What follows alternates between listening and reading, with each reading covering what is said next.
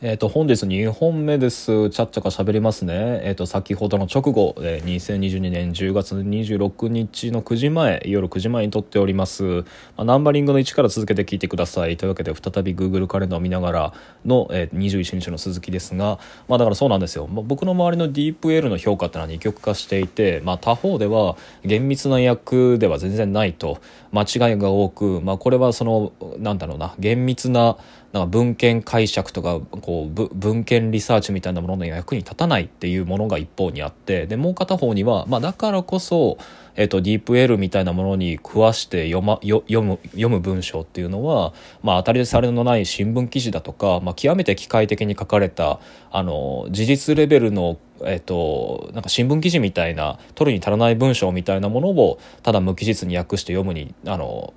するべきだとつまりこう踏み込んだ表現とか解釈みたいなものが見られないし必要とされないような文章に向けるべきだっていう、まあ、大体この2つの向きの、えっと、評価がこの DPL に対してのものなんですけど、まあ、要するにこう機械に頼ってはいかんあるいは機械にやらせるべきことは知れているのどっちかでなわけですね。ただその吉川先生面白くてね AI はそういうもんじゃないって言うんですよ。つまりあのディープ L 君はあのなんだ細かいところを訳して知ったかぶって訳してくるんだと。つまり信用ならない、えーと、役者なんだと。で信用ならないこの役者とお互いをいかに高め合っていくかというふうに頭を切り替えて勉強のあの競合相手にすべきなんだってことを言っててね。僕これはねその単にこう技術利用論みたいなことではなくて、まあ、広くこう AI というものについての関わり方でそれ自体になんかこう光を照らしてくれるようなすごくいい言葉だなと思いました。まあ、具体的に何やるかっつったらねその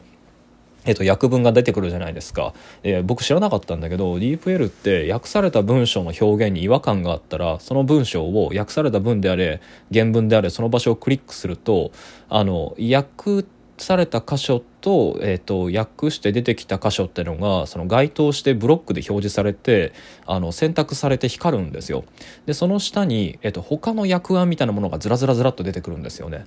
でその吉川先生はであのよくわからない言語とか初めて言う使ってみた言い回しに対してこれがうまく訳せてるかどうかわからないっていう時は、えっと、他の訳案として出てきたものっていうのをこういうふうに選択して選んで片っ端から辞書で調べてみるんだとでそうすると大体機械があのどういうニュアンスを苦手としてあるいはその字面通りに受け取ってしまって訳してしまったのかってことがあの元の単語がよく分かってなくても把握できるようになるんだと。でそして、まあ、それによってあの自分の関心の外、まあ、つまりこうよく言われるのがあの本としての辞書が持っていた一覧性とかあのつまりこう調べた項目と隣り合う項目を見るあの偶然単語を目にして拾って覚えるあの拾い読み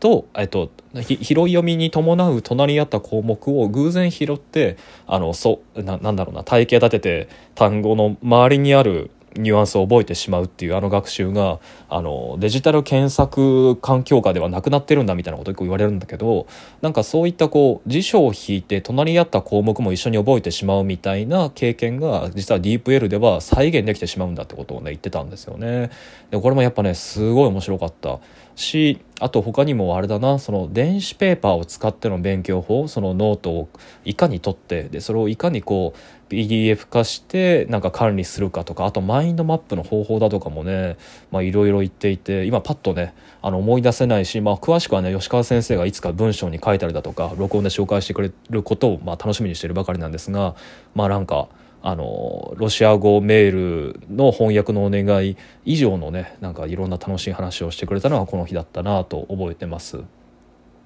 でえー、っと土曜日あれカレンダー何も書いてないな。これ何の日だったんだろうな。思い出せないな。思い出せないけどまあいいや。あのなんか楽しかった覚えがあります。でもすごい大変だった覚えもある。で23日ああこれねあの家のすぐ近くのロームシアター京都で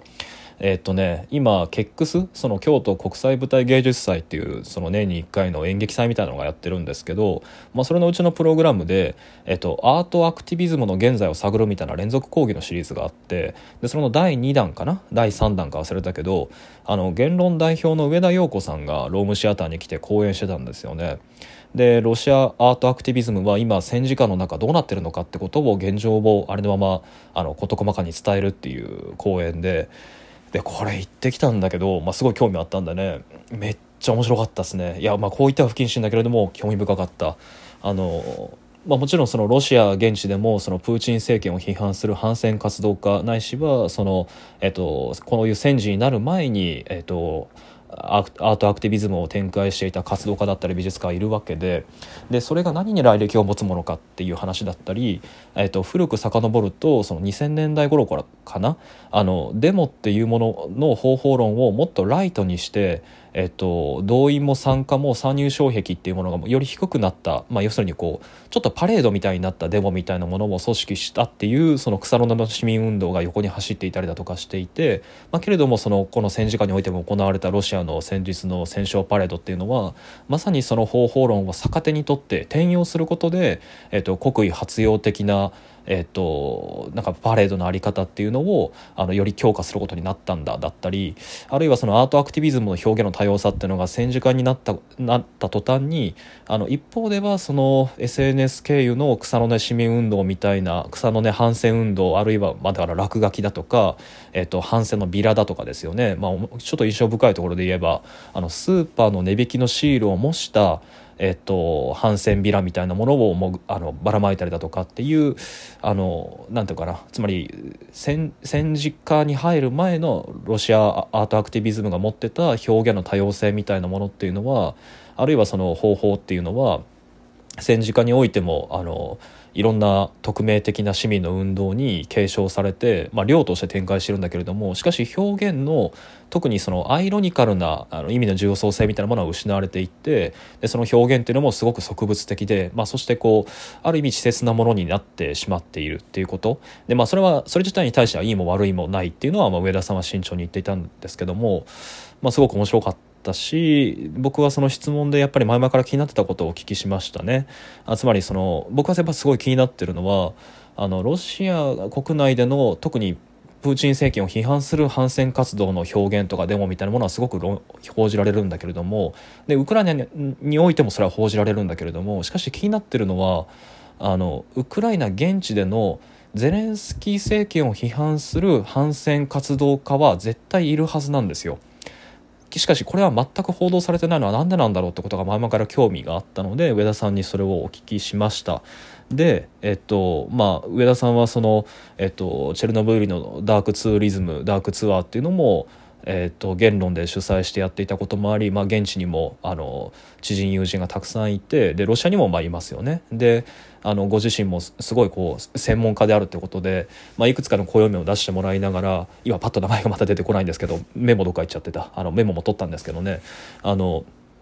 まあ、つまりいるんだと、えっと、ウクライナ現地にもこの状況下で、えっと、ゼレンスキーも等しく批判しているタイプの反戦活動家、まあ、平和理念を訴えるアーティストっていうのがいるんだと、まあ、しかしけれどもあある意味その、まあ、ロシアがガバガバってのもあるんですけどウクライナの方がより、えっと、厳密にそういう活動家は弾圧されそして報道管制も敷かれているんだってことですね。なので僕らがそれを目にしないのもやっぱ当然なんだってことででさらに重ねて言うならばあの戦時下に入る前は、えっと、LGBTQ セクシャルマイノリティへのあの権利えー、保障みたいなことだったりだとか、えーとまあ、かなり、まあ、繊細なアイデンティティポリティクスみたいなものを訴えていたあの活動家、えー、表現者アーティストっていうのはあのこの件に関しては割とナショナリズム一色っていうようなポジションになってしまったような気がすると、まあまあ、でもこれも繰り返すように、まあ、上田さんは、まあ、それ自体に、まあ、その良いも悪いもっていう判断はその、まあ、当たり前ですけどね。あのそんなあの簡単には断言せず慎重に留保を置きながらそういうふうに紹介してくれました。でこれはまあやっぱりこれからもその講演が終わった後も僕続けて興味を持って追っかけていきたいところだと思います。でえー、っとね24日24日なんかあったんだよなこれ。まあなんせ24日は多分ねああったというか思い出したんだけど、まあ、これいくつかあのお金を集めるために会っておかなきゃいけない人がいたりだとかして会ってきた日ですね。ですごくやっぱ実りがあったしそうだこれ土曜日だったかな。今土曜日のこと思い出したけどあのニーブさんと久々に会いましたね。魚川洋二さん、まあ、僕がすごい尊敬している方です。あの、えー、仏教思想のゼロポイント悟りとは何かっていう本を出した方ですけど、まあ、あの本当に時折ね、まあ、忙しい中時々会ってくれてあの現状認識を共有するっていうとても貴重な会があのこのタイミングでもなんとかいただけてですねあの僕もあの最近感じてる不安だとかあの現状認識っていうのもすごいこう楽しく議論したことを覚えてます。でやっぱり、まあ、まあ細かいねその日の話の内容っていうのはここでは言わないですけどやっぱり僕ね新部さんみたいな人はね絶対に必要だと思うんですよね。あのなんかそうだな。あのまあ長い話になるからよしとここれまた機会を譲りますけどやっぱりあの仏教思想のゼロポイントを新仏さんと別れた後にまあ久しぶりに喋って熱くなってね見返したりとかしたんですけどやっぱりこう、まあ、キリスト教仏教、まあ、どっちか並べてって言ったら僕はやっぱ仏教の方に惹かれるわけなんだけれどもやっぱりねその、まあ、最近特に久しく忘れている、まあ、口を開けば人間関係の話で書かれてるテクストといえばあのコミュニケーション論の話ばっかり、まあ、本当にこうみんななんか人間の話しかしなくなったなっていう中。